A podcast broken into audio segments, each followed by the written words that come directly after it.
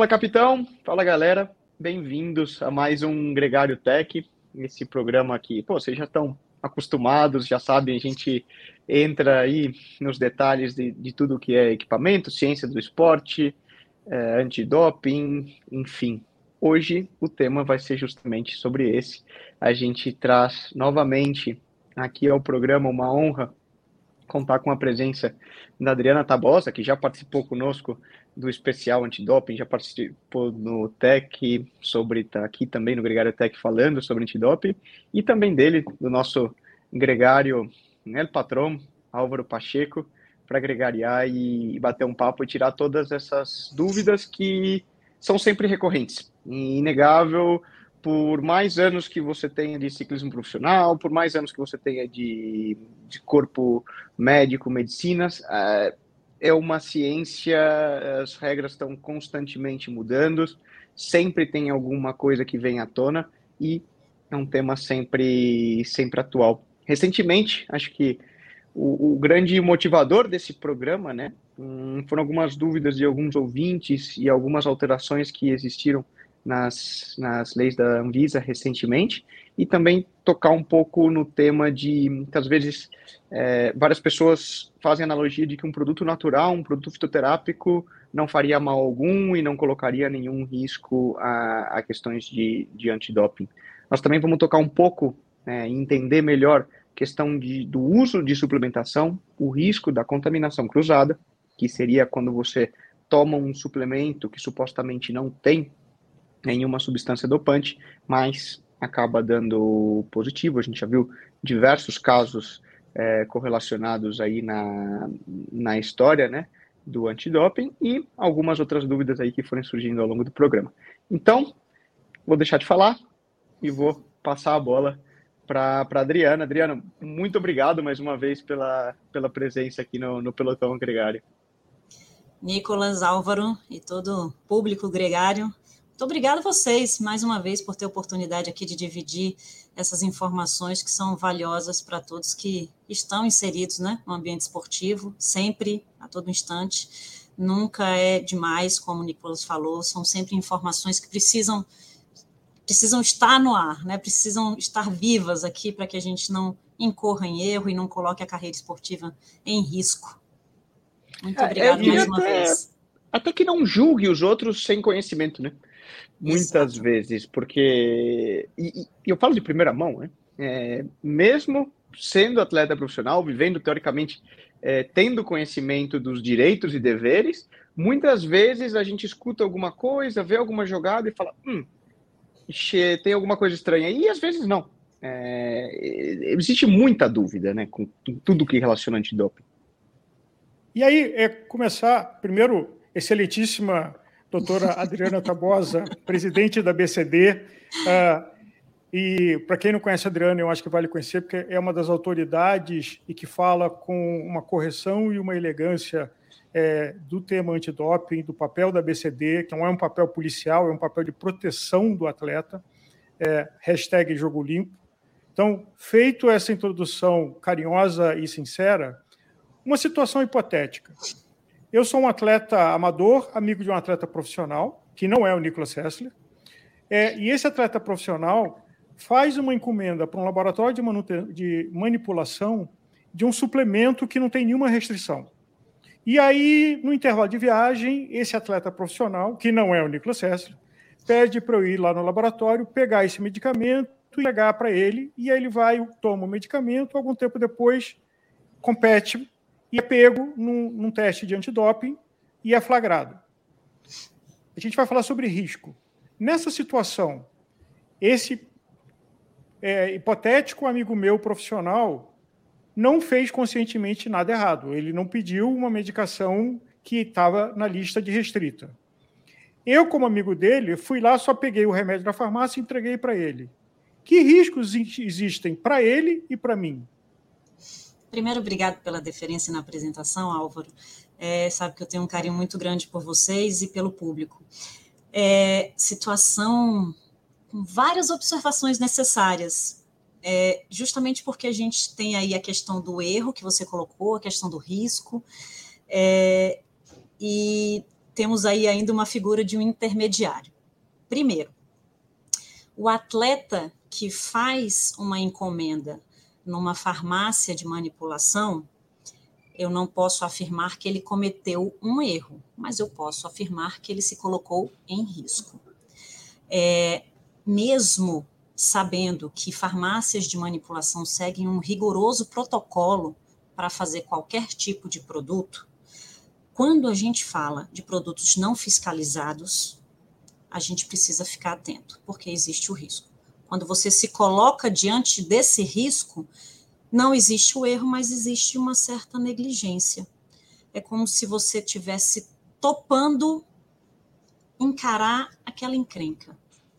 Então, veja, não vamos avaliar como erro, ele foi prudente em alguma medida, verificando se tinha alguma substância proibida ou não no produto que ele estava é, é, fazendo essa encomenda, mas a gente não pode dizer que ele foi é, que ele foi que ele, que ele cumpriu as orientações relacionadas à antidopagem, tá? Qual é a recomendação? Não use suplemento manipulado, não use suplementos industrializados. Aqui no Brasil, a gente ainda não tem um nível de regulamentação que possa trazer para o atleta a segurança de que ele vai comprar um produto, que ele vai ler o rótulo e vai ter a garantia de que o que está no rótulo está dentro do produto. Então, se eu não tenho essa garantia, e se eu sei que eu não tenho essa garantia, você vai se colocar diante desse risco? Você pode se colocar diante desse risco. Mas aí lá na frente, o que, que você vai alegar se aquele produto estiver contaminado? Você vai alegar que ele estava contaminado? Como que você pode alegar que ele estava contaminado se você sabia dessa hipótese? Se já estava explicado que esse produto não passa por regulamentação. Né? E aí a gente passa pela essa questão relacionada a o que, que é contaminação, o que, que é a alegação de contaminação perante um tribunal. Porque quando você se coloca diante do risco, aí você já afasta a hipótese dessa alegação, não, não objetivamente, não é, é, é, isso falando do devido processo, do caso concreto, você pode alegar o que você quiser, claro, mas se você comprovar essa contaminação, está tão distante de você, tão distante de se tornar real, que a responsabilização é quase inevitável. Aí, para melhorar ainda mais essa, situação, você coloca um intermediário. Veja, esse atleta profissional, se ele for encarar um tribunal, ele vai poder alegar o que ele quiser. Mas para alegar, ele vai precisar provar. O que pode sobrar para o intermediário é: foi ele que colocou, foi ele que contaminou o meu produto. E aí ele vai ter que estar preparado para se defender. Obviamente, Porque a farmácia pode dizer, olha, comigo. Saiu daqui, perfeito. ok. É. E o atleta pode falar, comigo chegou contaminado. Então, no meio do caminho, aconteceu o intermediário, a figura hipotética minha. E aí fica aquele jogo, né? De eu alego uma coisa, você se defende dessa forma. A, a gente tem uma premissa na antidopagem que a gente não oferece nada para atleta profissional. Não se oferece nada para atleta profissional. Porque e o atleta profissional não aceita nada, né? Exato, e a gente até recomenda, numa estação de controle de dopagem, por exemplo, se você está sentado, se o oficial de controle de dopagem está sentado do lado de, de, de, uma caixa cheia de copos de água, e do outro lado tem um atleta, e o atleta fala assim: pega uma água para mim, esse oficial vai cruzar o braço e vai dizer: fique à vontade. Ele sequer passa essa água para o atleta, justamente para não ter o risco desse tipo de alegação. A uhum. ele me ofereceu um produto que certamente tinha alguma coisa ali dentro. Então, é uma cadeia de problemas que, no final das contas, Álvaro e Nicolas, quem assumiu o risco foi o atleta. A premissa é não se coloque diante, né, não se coloque à frente de um leão se você não sabe se naquele momento ele vai estar com fome ou não. Porque é. se ele não estiver com fome, ele passa por você tranquilamente. Agora, se ele estiver com fome, ele te engole. E, é isso, o suplemento nada mais é do que isso, entendeu? Um leão que pode ali a qualquer, a qualquer tempo te devorar e acabar com a sua carreira esportiva. É, eu, assim, uma, uma dúvida que existe, Adriana, eu acho que é importante contextualizar, que é também o, o core do programa.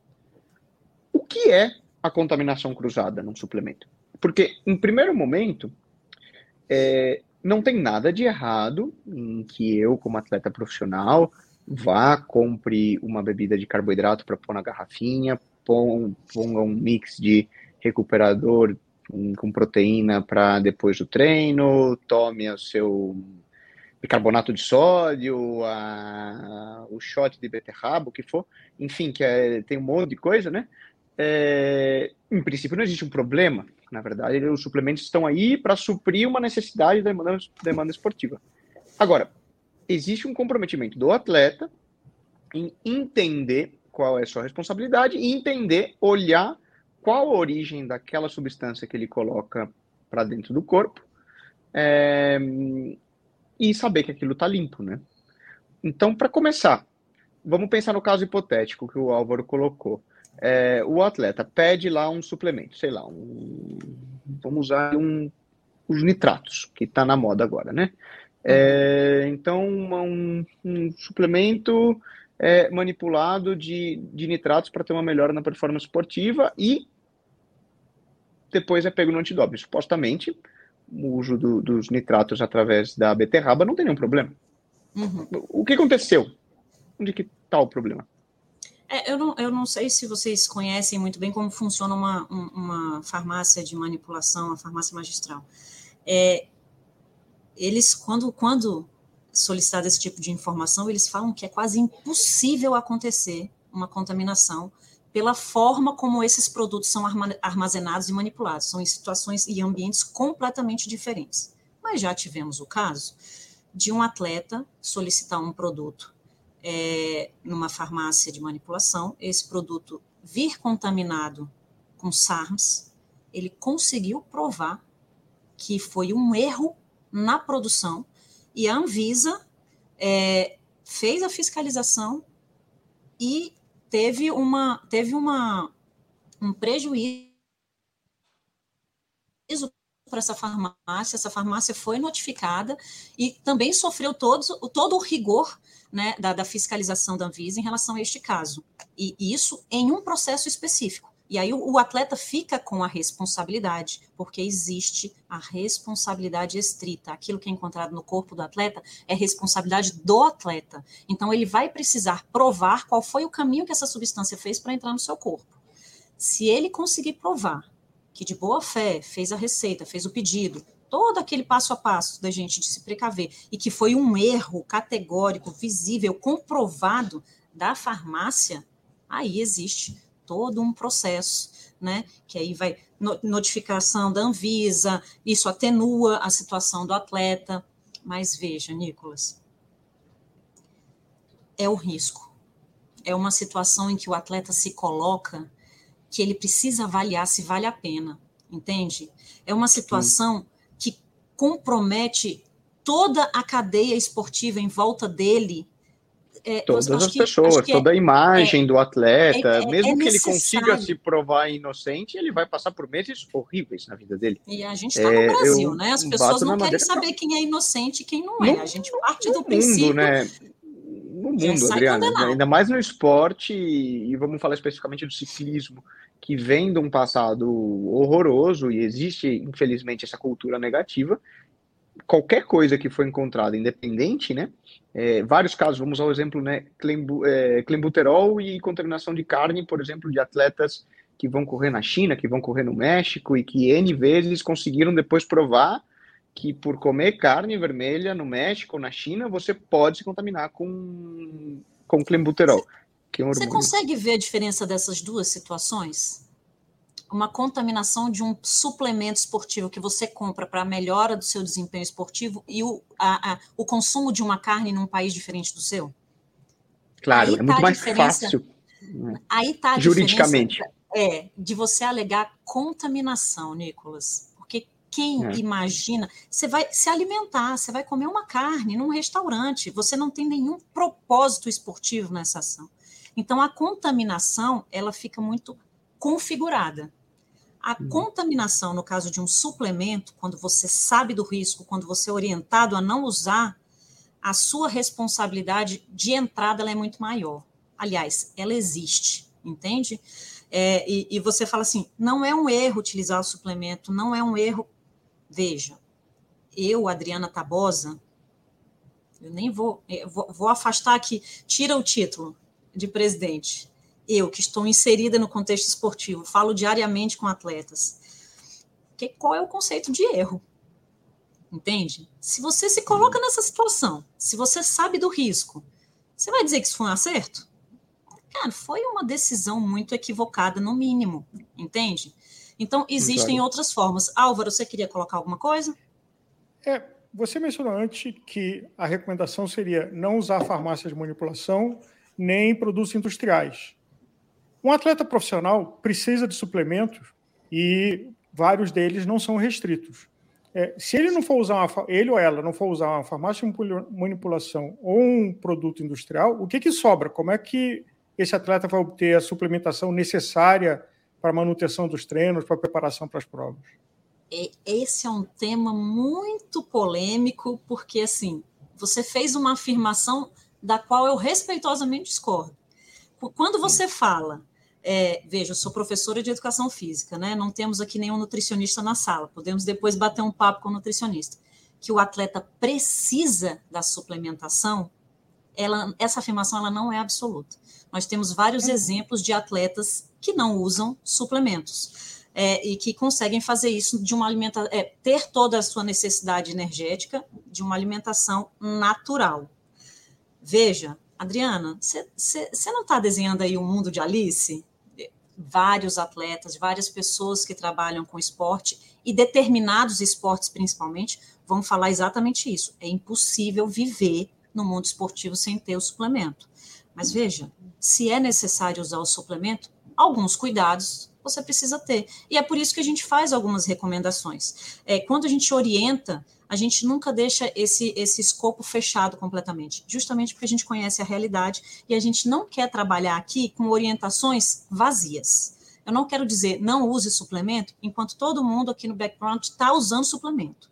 Então, se você é. vai usar, existem formas de você se precaver.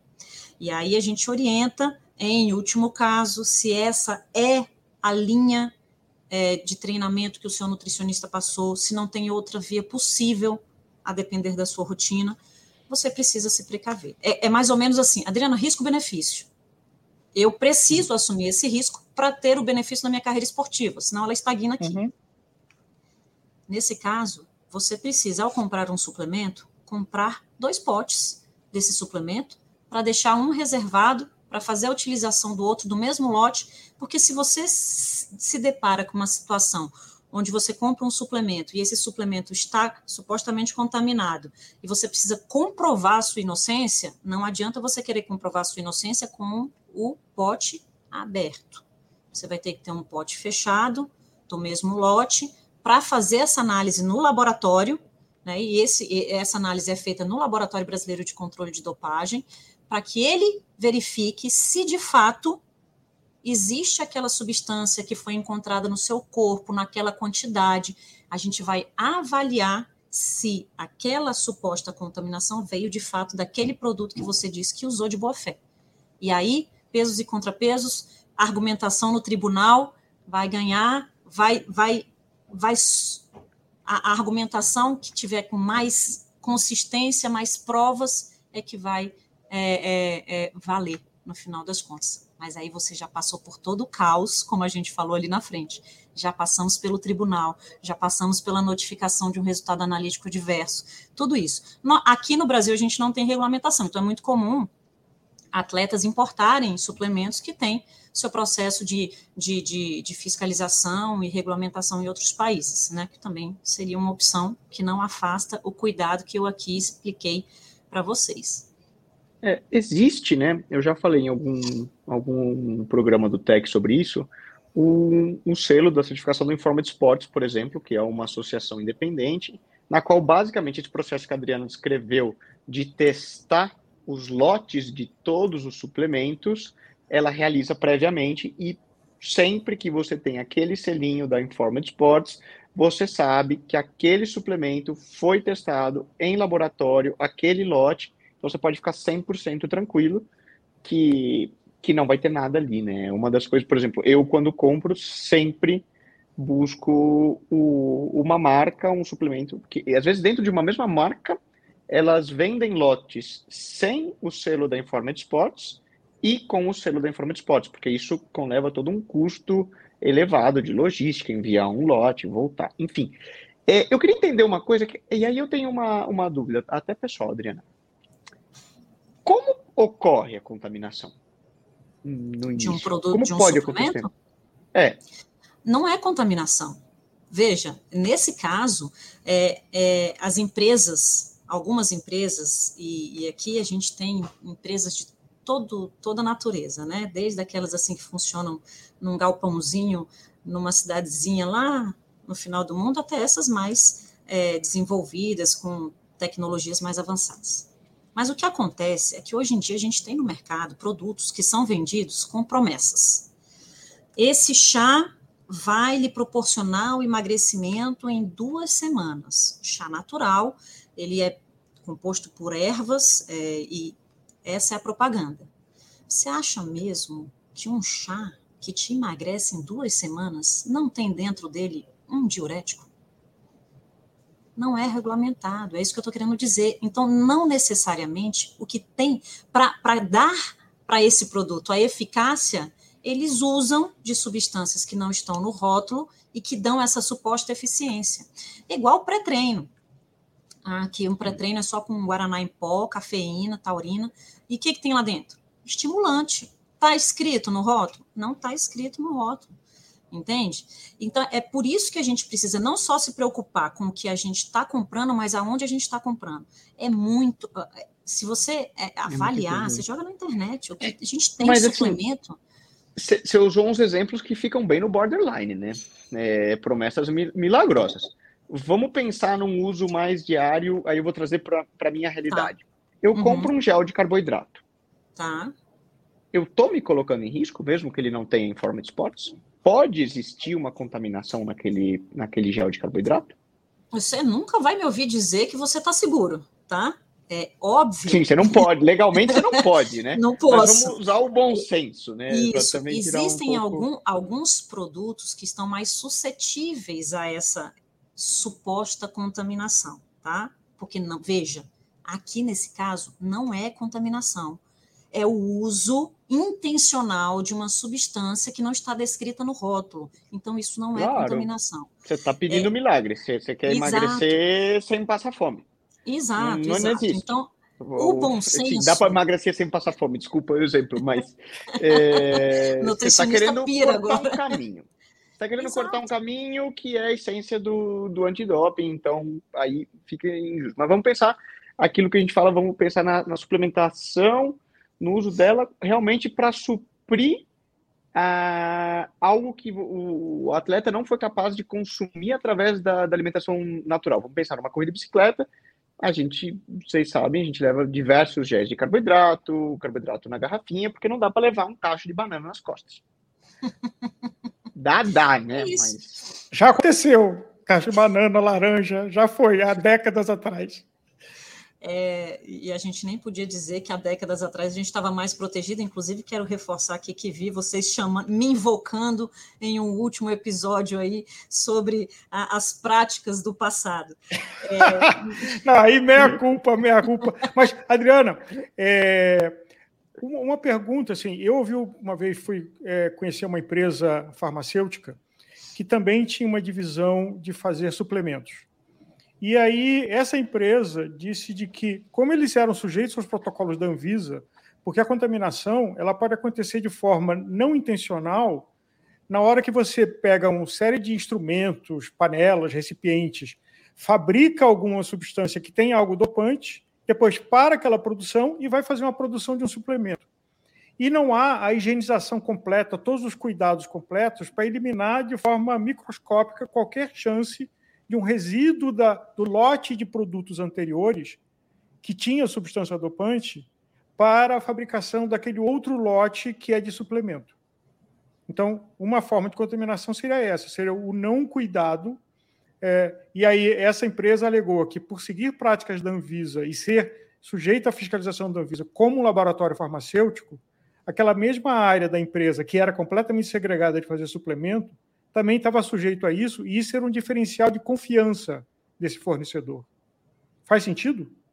É, veja, é, eles, toda farmácia de manipulação ela tem regra de funcionamento. Essa é uma regra básica.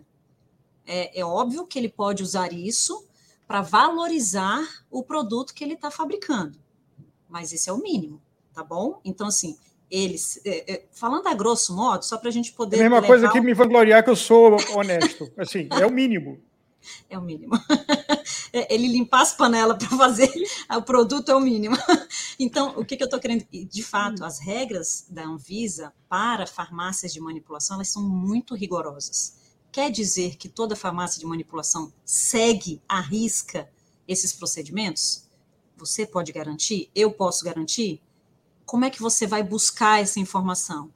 Grandes redes de farmácia de manipulação são mais seguras? Entende? Você precisa fazer essa análise crítica, porque se você pega uma farmácia de manipulação numa cidade do interior, onde a vigilância não alcança, e, e aí Aí a, não, ou até o dono mesmo. da farmácia pode não garantir, porque pode ser que um funcionário meio preguiçoso não segue o processo todo que foi determinado.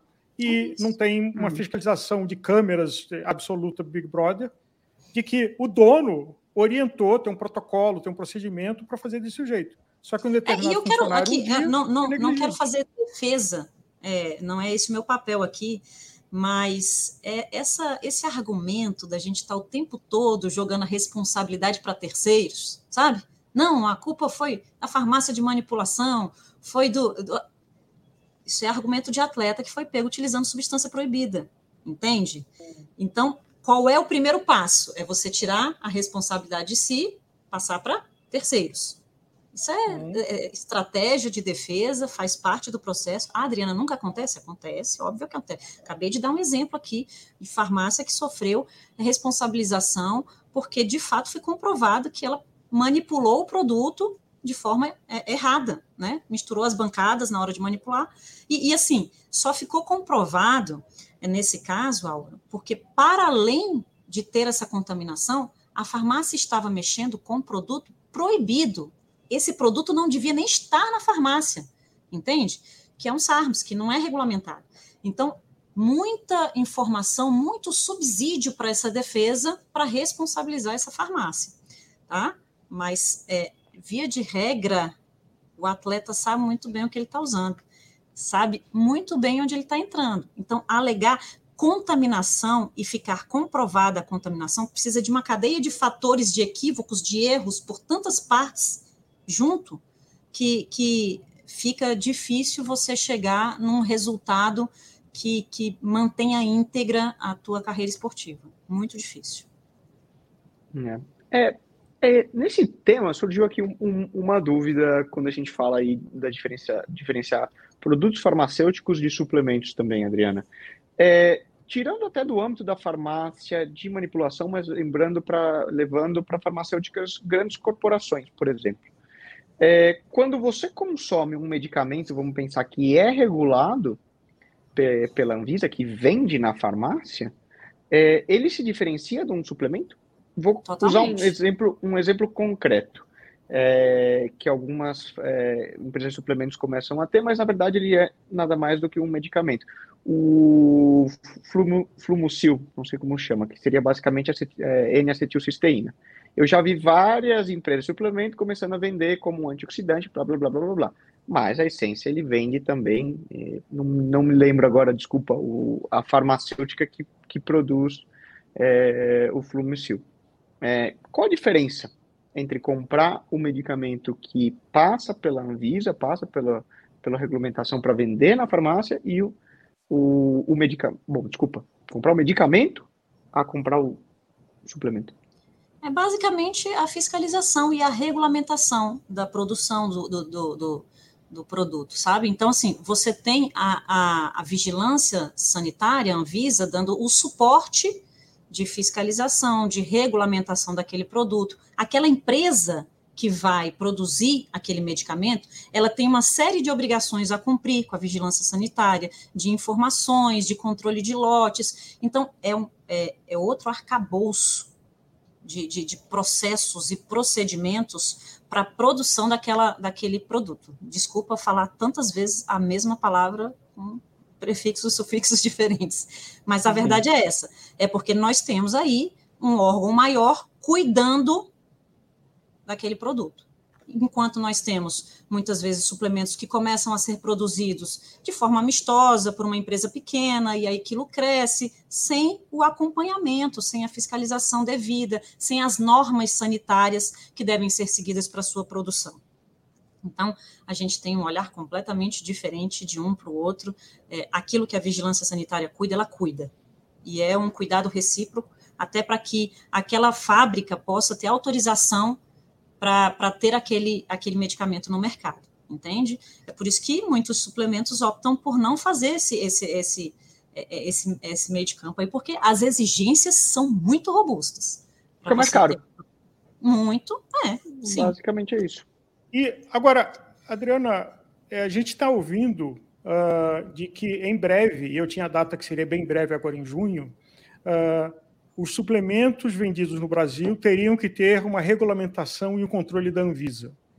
É, esse processo ainda não amadureceu, mas o que, que você pode falar para a gente disso? Porque hoje não há qualquer regulamentação, você entra na loja de suplemento e é um ato de fé de você acreditar o que está escrito na embalagem é o que tem dentro do produto e que aquilo não tem contaminação. Uhum. E que a iniciativa da Anvisa é acabar com isso.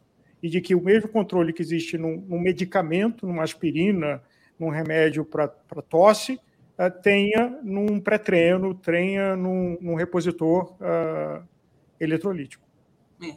A gente. É, esse é, é um apelo da sociedade há muito tempo, né? não só da sociedade, do, do nosso meio aqui, do meio esportivo mas são produtos que são comercializados no nosso país e eles precisam ter um olhar da fiscalização. Obviamente que a Anvisa trabalha é, é, em alguma medida, fazendo o controle desses produtos. O exemplo que eu te dei um pouco antes da gente entrar é que existe uma ferramenta de pesquisa para você saber qual é o status daquele suplemento que você está comprando, comprando no Brasil em relação à vigilância sanitária. Então você vai saber, você pode colocar o nome lá, o nome do suplemento e a Anvisa vai te indicar se aquele suplemento é proibido no Brasil, se você está comprando um suplemento proibido, o porquê que ele é proibido. Porque muitas vezes o suplemento ele é comercializado, ele é vendido, mas ele é composto por substâncias que a própria Anvisa ainda não regulamentou o uso. Então, é, é, é proibido o não pode ser utilizado no Brasil em nenhuma circunstância. Tem alguns produtos que têm regras de utilização, então, se ele cumpre aquelas regras de utilização, então, existe o olhar. Eu não sei os aspectos técnicos que estão por vir nessa regulamentação, até porque né, é, naturalmente precisa ter aí um período de acomodação para aquilo, mas eu entendo que é, Dois pontos muito sensíveis são produtos comercializados com substâncias que não são aprovadas no país e a forma é, como esses produtos são vendidos em relação ao apelo comercial, a sua comprovação de eficácia. Então, muitas vezes, é, o produto ele é vendido com uma comprovação de eficácia baseado no nada, baseado na uhum. ilusão. E não é permitido que você venda um produto com promessas que você não é capaz de cumprir e que não tenham artigos científicos e pesquisas que consolidem essa, esse produto. Né? Então, são dois pontos que eu acredito que pode ter um olhar mais sensível da Anvisa. Acho que a gente precisa esperar para ver quais são os pontos que serão regulamentados, que serão é, que terão um olhar um pouco mais acurado da, da Agência de Vigilância Sanitária, para a gente discutir e ver quais são os, os impactos de fato na comunidade esportiva e se eles acontecerão. A gente vai. Agora está vindo. O fato é que está vindo. Exato. E, e isso para a gente é um avanço, e todo, todo avanço no sentido de dar segurança para a prática esportiva, dar segurança para o atleta, é, é, a gente está aqui tentando subsidiar e reforçar a relevância. Agora, um fato é que o Conselho Federal de Medicina é, restringiu o uso de anabolizantes e de uh, esteroides para fins estéticos esportivos. Esse é um fato que já está regulado. Ah, é, finalmente. Qual é a sua opinião? Quer dizer, eu sei a resposta, mas uh, qual é a sua opinião sobre esse fato?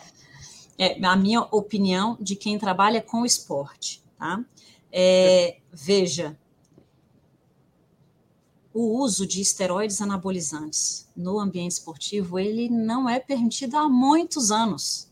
Há muitos anos. E o que, que a gente vê? Que ainda médicos, a comunidade é, médica ainda é, insistia em prescrever em determinadas circunstâncias. Não era raro a gente encontrar médicos dando curso de utilização de esteroides anabolizantes para atletas, para praticantes de atividade física, né? É, é mostrando os supostos benefícios. Para fins estéticos, pegou muita gente assim de, no solavanco, sabe, de surpresa, porque é, é, é, é muito difundido, é muito utilizado o esteroide anabolizante para fins estéticos. Isso é muito bom, porque a gente ter uma entidade como o Conselho Federal de Medicina suportando, apoiando a proibição do uso de esteroides anabolizantes na comunidade médica é, é, é, um, é uma quebra de paradigma, porque aí eu tenho um, um discurso, eu tenho a imposição de uma regra e o conselho vem dando para a gente o suporte nessa, nessa consolidação. Por quê? Porque a gente acha que só quem pode ser responsabilizado pelo uso de substâncias proibidas é o atleta. Isso não é uma verdade. Todo o pessoal de apoio pode ser sancionado na prática da sua atividade por dopagem. Então, nós temos, se você entra na página da BCD, você tem médicos, você tem treinadores que estão sancionados por 30 anos, que não pode mais pisar no ambiente a... esportivo atletas e médicos que estão sancionados por vida, né? É, só vou mencionar para os fãs do ciclismo um tal Dr. Ferrari, é, um tal Lance Armstrong. Mais famoso é, não há. É, o Femiano Agora, Fuentes, é, ou seja, voltando são nomes de, de... que. Não, não é só atleta, né? Treinadores que também estão proibidos de serem trabalhados. Exato. Trabalharem com isso. Voltando, é, Adriana, Teve uma coisa que teve um grande hype recente, foi o chip da beleza. É, o chip da beleza pode ter algum efeito dopante de que seja um atleta profissional é, um controle antidoping e que dê positivo e que sofra sanções?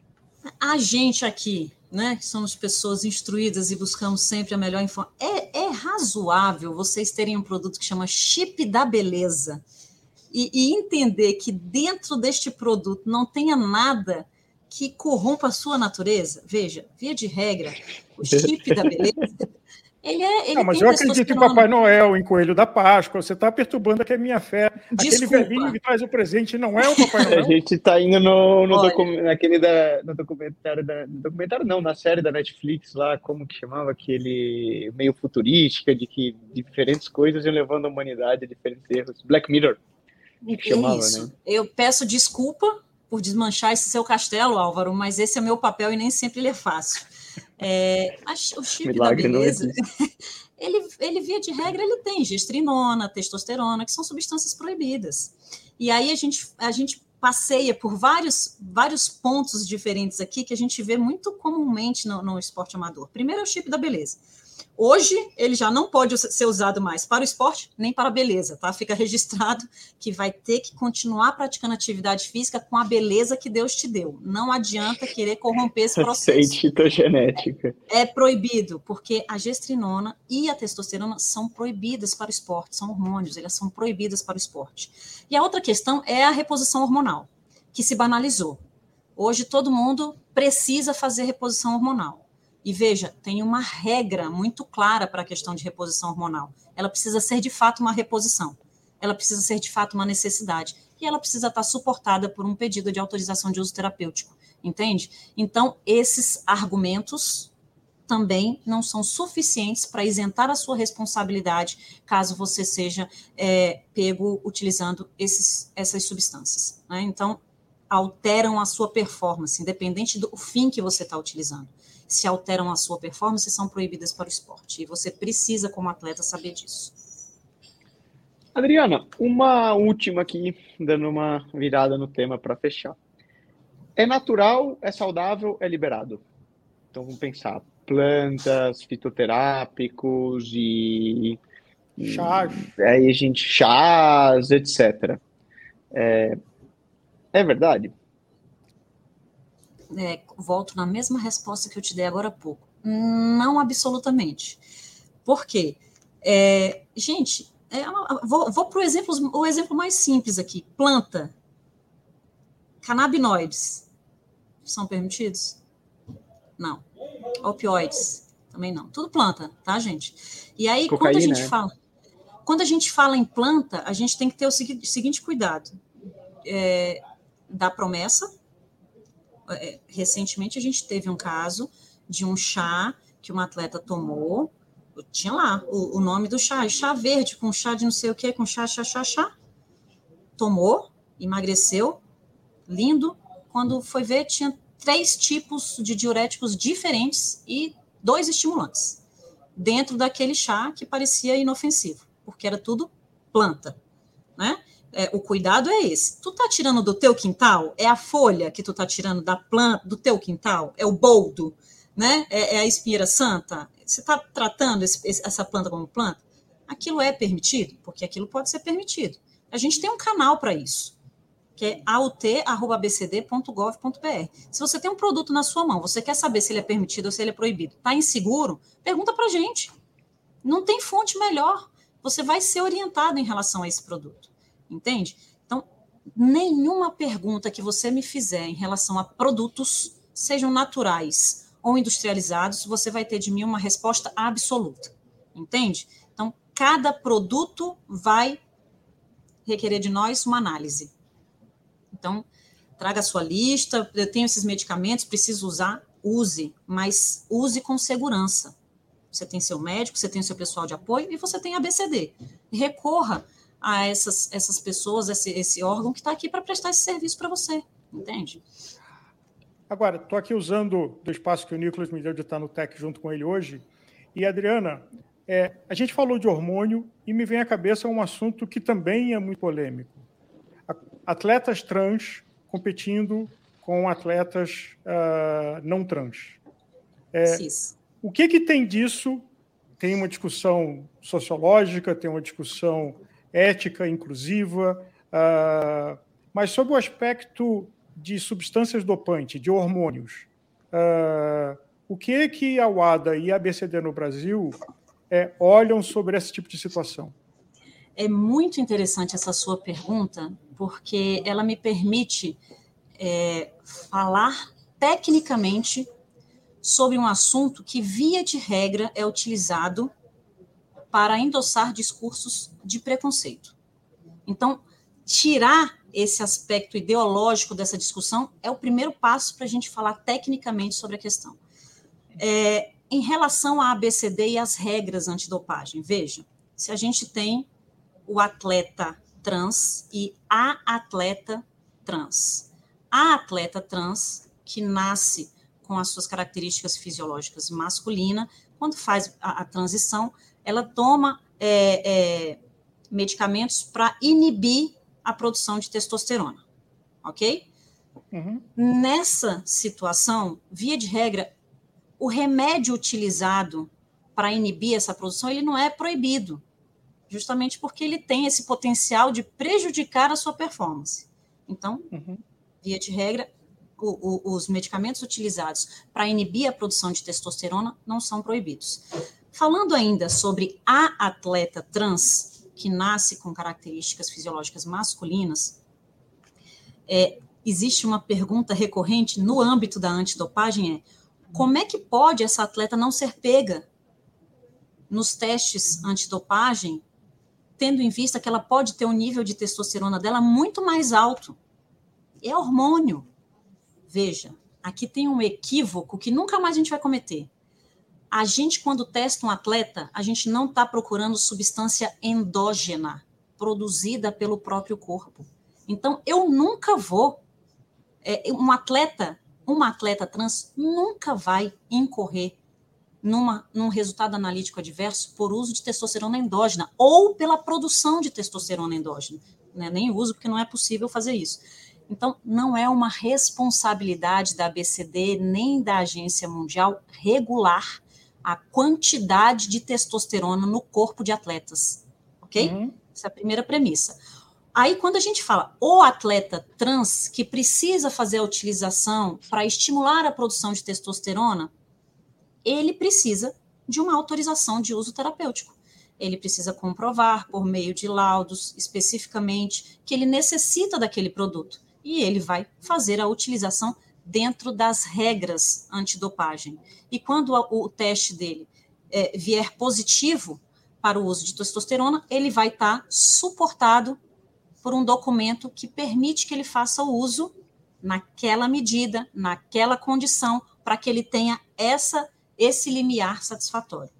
E aí, um outro ponto relevante também, que a gente precisa compreender, é que quem faz a regulamentação de níveis de testosterona para atletas trans são as federações internacionais. O COI passou essa responsabilidade para cada federação internacional por entender que cada esporte é de um jeito, cada natureza, cada necessidade fisiológica é de um jeito. Então, quem tem o know-how para regular sobre essas questões são as federações internacionais. E é por isso que o vôlei tem uma regra a respeito da participação de atletas trans. A Federação Internacional de Atletismo tem outra regra, então essas regras vão ser de responsabilidade da Federação Internacional. É mais ou menos como as regras impostas para a utilização da, da, bicicleta. Eu não sei se vocês já ouviram falar na questão da dopagem tecnológica, que já uhum. veio como, como um ponto de discussão. Essa não é uma responsabilidade da BCD nem da Agência Mundial. Essa é uma responsabilidade da Federação Internacional que rege aquele esporte para determinar quais são as regras para a utilização da bicicleta, a utilização do uniforme. Entende? Então, essa é uma discussão que não perpassa pelo âmbito da antidopagem. Ah, Adriana, mas vocês testam atletas trans? A gente testa atleta. Ponto. Pessoa. Pessoa. Hum. A nossa, o nosso controle, a nossa regra vale para todos os atletas. Então a gente não faz qualquer tipo de distinção. Entende? Esse é o ponto, esse é o olhar em relação à política nacional e mundial antidopagem. Eu, é, Adriana, a, a, sua presença é, é sempre é, estimulante e eu acho que, estando a gente junto aqui, uma pergunta, e aí com parênteses, se você quiser, a gente corta isso, mas na edição, de que é, em 2022 a ABCD foi inovadora em fazer testagens em provas supostamente amadoras, com a premissa de que muitas das pessoas que participavam daquela prova tinham uma vida profissional como influenciador. É, e houve vários rumores de várias situações, mas até hoje, e estamos falando quase um ano depois, não existe uma condenação e muita gente fica frustrada com isso. Talvez fosse bom você relembrar quais são os cuidados processuais é, que acontecem com casos como esses hipotéticos, né? de que uhum. houve a presença, houve de fato o teste é, em alguns eventos é, amadores é, aqui no Brasil, e passados seis, oito meses, é, não há uma denúncia pública. Uhum. Muito, muito interessante você tocar nesse ponto de denúncia pública. É, não é muito comum o entendimento da regra antidopagem em relação a atletas amadores e esportes amadores. Vou só reforçar, não estamos falando de nenhum caso concreto, de nenhum é, é, de nenhuma situação específica. Eu vou me ater aqui à regra. Quando a gente é, faz o julgamento e um atleta supostamente recreacional, amador, é pego utilizando uma substância proibida, o código pode tratar esse atleta de uma forma diferenciada. Para ser objetiva, pode ser que esse atleta seja sancionado e o nome dele não seja publicado na lista, porque ele tem essa suposta proteção em relação a é, ser um atleta recreacional. E, e aí é muito importante a gente entender que nem tudo pode ser público, mas as regras estão sendo impostas. É muito importante que a comunidade esportiva esteja integrada para conhecer essas regras e para entender que o ambiente esportivo ele precisa da proteção da ABCD e precisa da proteção de todos os que estão ali dentro, entende? Porque eu não posso publicar, muitas vezes, atletas menores de idade, atletas que têm uma proteção de acordo com o Código Mundial. Eles não têm o nome dele publicado na lista de suspensos do nosso site ou mesmo do site da Federação Internacional, por conta desses aspectos específicos relacionados à proteção de certas pessoas no ambiente esportivo. Mas esses atletas é, é, é, sofrem as consequências, passam por todo o julgamento, passam por todo, todo, todo esse cenário caótico de ter a sua, a sua carreira esportiva prejudicada por conta do uso de substâncias e métodos proibidos. E isso acontece, independente da publicidade que isso venha a ter. Entende? Por isso que é muito importante a gente conversar, a gente estar tá atento para que a gente não reforce a prática de certos comportamentos no ambiente esportivo. A ABCD toma e deve tomar, não, não é inafastável essa responsabilidade de apurar, investigar, julgar todos os casos relacionados a eventual violação à regra antidopagem. Como isso é publicado, aí existem regras específicas que a gente, infelizmente, não, não, não, não pode alterar, porque existe toda uma lógica, né? E aqui eu trago como exemplo a questão do atleta menor de idade, o nome dele não é publicado na lista de suspensos, existe uhum. todo, todo um, um o nosso bem tutelado, ele é o atleta. Nós protegemos o atleta. Então, o atleta menor de idade tem essa proteção, tem esse, é, essa, esse olhar diferenciado, assim como outras hipóteses previstas no código também. A gente pode, numa outra oportunidade, trazer aqui para vocês detalhadamente cada uma dessas circunstâncias para vocês compreenderem melhor por que, que no esporte amador certas coisas não acontecem como no esporte profissional, que a gente está acostumado a ver o assunto é, ferver na comunidade esportiva. Né? Mas a gente tem feito o nosso trabalho acredite. Muito bem. Eu, eu, de primeira mão, sempre falo, eu agradeço. Sou o primeiro. Porque sou mais beneficiado, né? Porque no final das contas, o teu trabalho, Adriana, protege a mim, é, Nicolas, que sou ciclista profissional, e é, entrega a, a Álvaro e você que quer assistir e ter acesso a um esporte mais bonito, justamente um, um show, um entretenimento melhor, né? e com regras um, injustas. Álvaro, mais alguma pergunta? Hashtag Jogo Limpo. Uh, Adriana, muito obrigado. Você, ouvinte que está nos ouvindo, tem alguns programas que nós fizemos há seis, oito meses atrás. Se quiser, tem outras informações da Adriana, outras pessoas da BCD que estão presentes. E eu queria dizer, repetir o que eu já disse na época, quando eu tomei o primeiro contato com o BCD é um dos órgãos para a gente ter muito orgulho que existe no Brasil e com profissionais da qualidade da Adriana e do time dela, que não tem um papel policialesco, tem um papel de saúde, de informação, de qualidade do esporte, do jogo limpo, do que a gente admira e pratica. Então, de novo, Adriana, obrigado a você e a sua equipe pelo trabalho que vocês estão fazendo para a BCD e que a gente tem como um mínimo de divulgar e apoiar. A gente está aqui para prestar esse serviço para a comunidade. É nosso papel, é nosso lema diário. E eu agradeço mais uma vez poder levar informação é, para toda a comunidade esportiva. O papel de vocês é fundamental naquilo que a gente tem como premissa, que é a educação. Né? Sigamos firmes, a gente tem um mundo aí para conquistar.